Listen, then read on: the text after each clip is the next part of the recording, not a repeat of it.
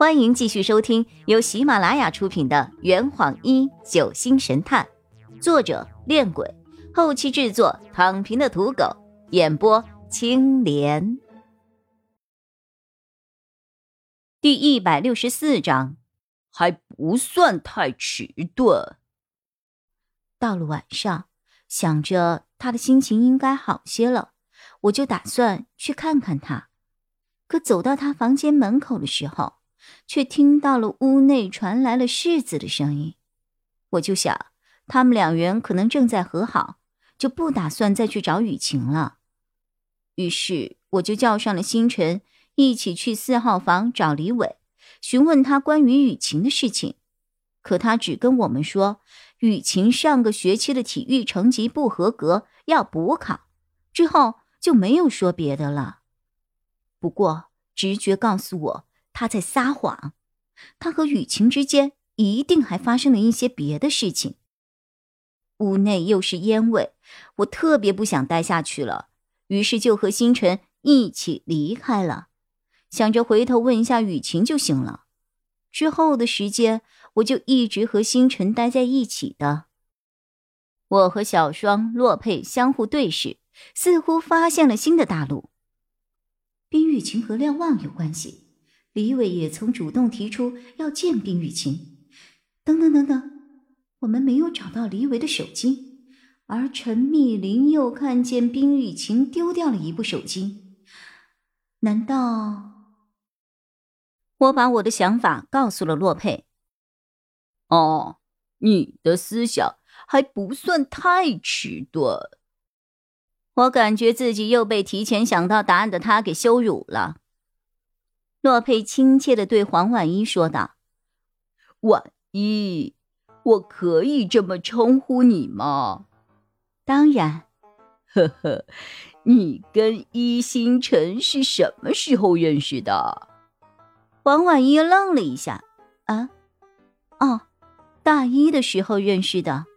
那个时候我们同时进了颜值协会。”“哦。”那交往了多久呢？黄婉一满脸的问号。这个和凶杀案有关系吗？没有，没有，纯属好奇。其实我也挺好奇的。我们交往有半年多了。洛佩若有所思。哦，那也挺久的了。前辈，你你该不会是怀疑星辰吧？啊？哦，那倒没有，我纯属个人八卦，个人八卦。你和雨晴、世子都挺熟的吧？嗯，可以这么说。你觉得冰雨晴和林世子的性格怎么样啊？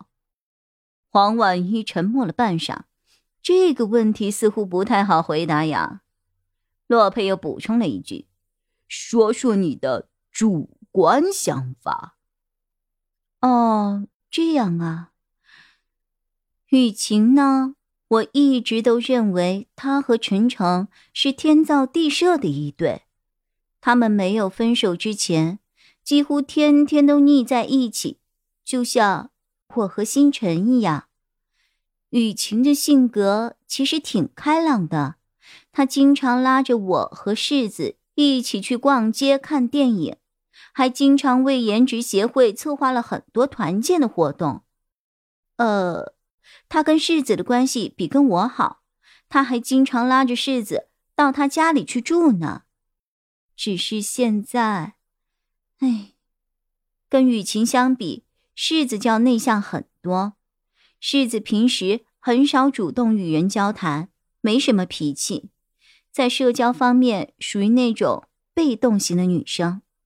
世子长得很漂亮，身材又好，性格也十分乖巧，在学校里很受男生喜欢。在最后一次验男女神榜的名单上，世子是排在第三位的。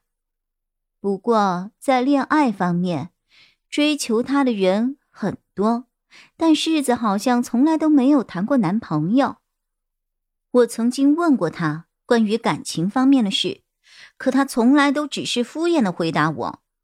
直觉告诉我，他心里面肯定已经有了喜欢的人了，但是对方没有接受他，所以他才这么不重视自己的感情问题。洛佩扶了扶额，无语道：“我只是想问一下他们的性格，怎么全都是男女之间的问题呀？”Oh my god！黄婉一坏笑着：“洛前辈，你别装了，我看得出来，你对世子挺关心的呢。世子也很听你的话，昨天我还看到世子从你的房间里走出来呢。”是吗？我朝洛佩调了调眼，洛佩假装平静，他只是来向我请教感情方面的问题，仅此而已。哦，不得不说，洛前辈，世子比你高出了一个头，我想他应该不会喜欢比自己个头小很多的男生。我问完了，下一家，下一家。本来只是玩笑话，可洛佩好像生气了，他直接扭头离开了十号房。我连忙跟了出去。我听到小双数落了黄婉英一句，然后也跟着跑了出来，满怀歉意的对洛佩说：“洛前辈，您别生气，我替婉一向您道歉。”黄婉一也意识到了自己说错了话，连忙跑了出来。洛前辈，我错了，我嘴太笨了，请原谅我，我再也不乱开世子的玩笑了。嚯！洛佩别过了脸去，嘴巴撅得老高，还可爱的踮了踮脚。我苦笑着向二位同学解释着：“不是世子的事儿，阿洛是很在意自己的身高。”什么？张璇的声音不合时宜的响了起来。万年小矮人阿洛也会在意自己的身高啊！只见张璇的嘴里叼着一根冰棍，从餐厅方向走了过来。嚯！洛佩将脸高高的抬了起来。我笑着：“别傲娇了，万一没有恶意。”黄婉一连连点头：“是的，是的，洛前辈，你要是也喜欢世子的话，我一定会用心帮你的。”，张璇用力的咳嗽了两声，大伙儿纷纷看向他。张璇的嘴巴向前努了努，大家又转头向走廊内看去，只见林世子站在十五号房门口，拿着牙刷和杯子，一脸愕然的。看向了这边，啊哦，场面一度有些尴尬呀。这坛已经喝完了，呵，你猜出凶手是谁了吗？啊，老板，拿酒来。呃呃，更多精彩，请关注青莲嘚不嘚。